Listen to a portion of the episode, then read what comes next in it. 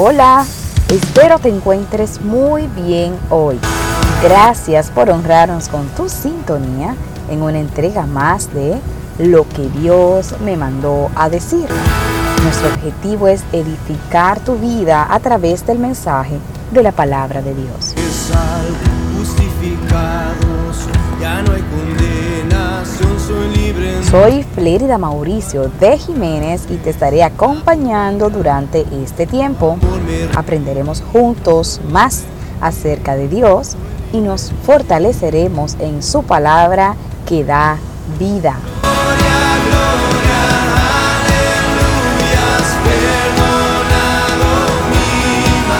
Durante esta segunda temporada de Lo que Dios me mandó a decir, estamos recorriendo el Antiguo Testamento. Hasta ahora hemos aprendido mucho acerca de la palabra del Señor.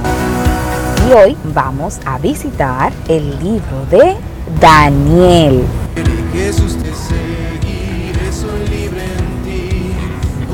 A través del libro y vida del profeta Daniel, aprendemos de un Dios que honra a quienes les honran y son leales a su fe. Daniel fue uno de esos judíos llevados cautivos a Babilonia. Allí, junto con sus tres grandes amigos, desafiaron un gobierno con leyes, normas, edictos y tradiciones que llevaban a desobedecer los principios del Señor. Estos jóvenes estuvieron dispuestos a entregar incluso sus vidas con tal de permanecer fieles al Dios de Israel. Como recompensa, el Señor les libró de múltiples peligros y los colocó en lugares prominentes y de autoridad dentro del reino. Este libro nos desafía a vivir conforme a la voluntad de Dios, a no sacrificar nuestra fe y convicciones por complacer a los hombres. Dios estará siempre dispuesto a exaltar a quienes lo ponen a Él en primer lugar.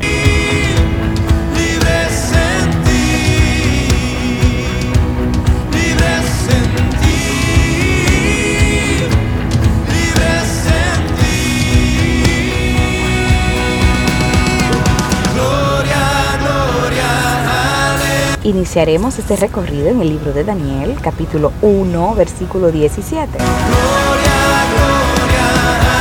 A estos cuatro muchachos Dios les dio conocimiento e inteligencia en todas las letras y ciencias, y Daniel tuvo entendimiento en toda visión y sueños.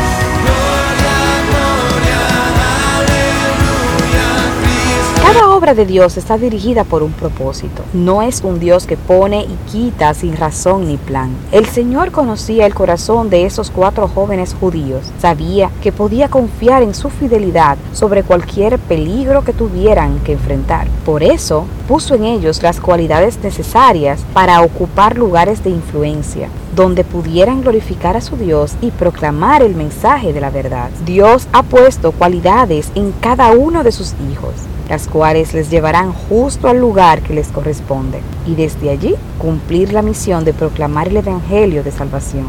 Puede que el Señor te quiera enseñando a niños y reflejándoles el amor que Dios ha puesto en ti. Quizás te requiera entre pacientes sufrientes para que les transmitas esperanza y consuelo.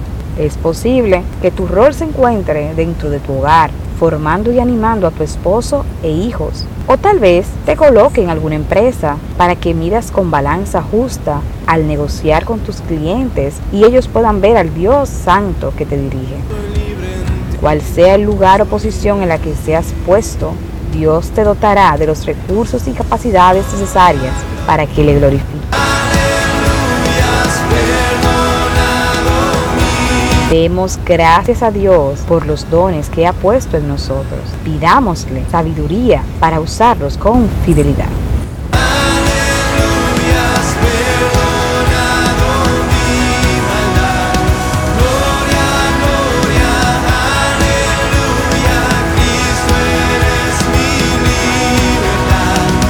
Daniel capítulo 2, verso 49.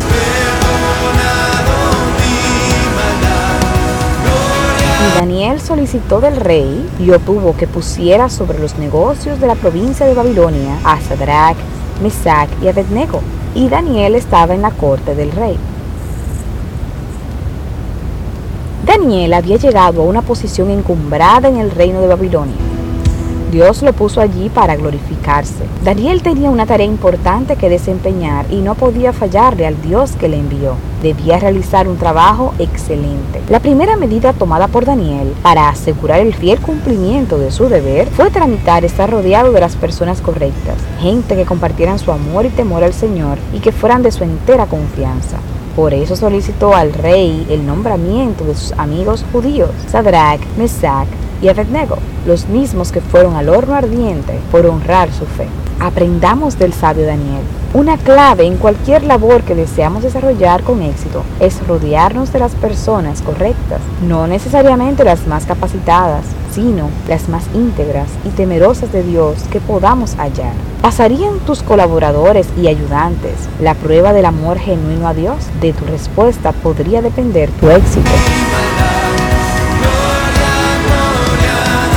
Daniel capítulo 3, verso 25.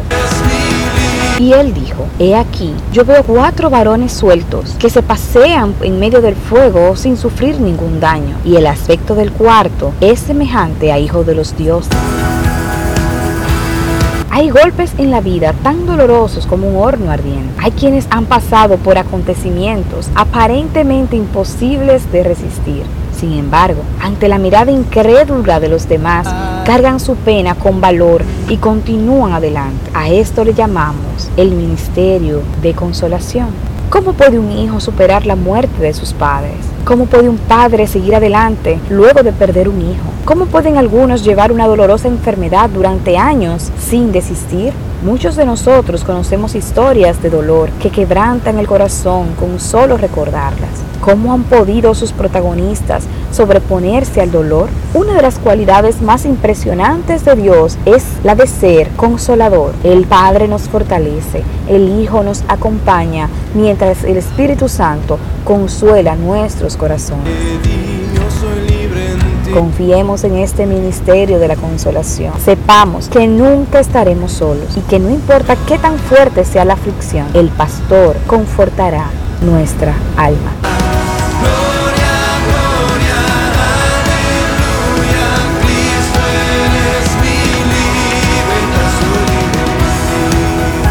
Daniel capítulo 4 versículo 37.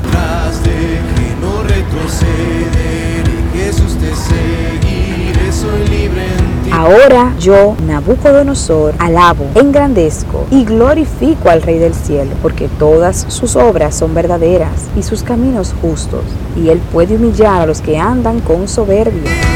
Leamos con detenimiento este versículo. Son palabras del rey Nabucodonosor. ¿Crees que el rey se levantó un día de su cama y expresó esta alabanza a Dios? No. Este rey arrogante, altivo, soberbio, tuvo que ser humillado hasta lo más profundo. Fue llevado al límite de la bajeza para que al ser restaurado llegara a esta convicción. La palabra indica que quienes se enaltecen serán humillados y los que se humillan serán exaltados. También podemos verlo al revés. Pensar que quienes son humillados, si se arrepienten de su orgullo, recibirán exaltación. Pero después que seas humillado y probado, ya no te interesará la exaltación. Tu corazón no buscará engrandecerse tanto como engrandecer a tu Señor. Cuando Nabucodonosor pasó por la humillación, entendió la lección obtuvo sabiduría y se volvió a Dios. Esto produjo un arrepentimiento sincero y con ello fue restituido como rey de Babilonia. No el mismo rey de antes, sino uno que reconocía al Señor como el gran rey del cielo, aquel que puede humillar a los que andan con soberbia.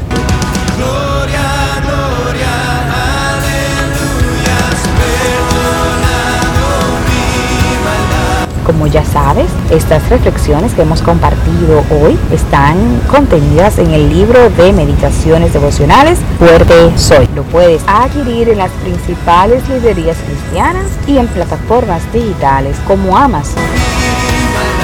Y si ese mensaje bendijo tu vida, compártelo con otras personas. Ayúdame a llevar a otros el mensaje que Dios me mandó a decir.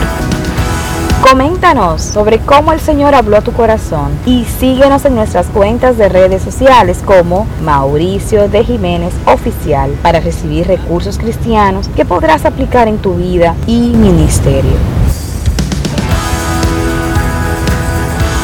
Hasta aquí esta entrega de Lo que Dios me mandó a decir. Será hasta la próxima semana con un nuevo mensaje de parte de Dios que no te puedes perder. Que el Señor te bendiga.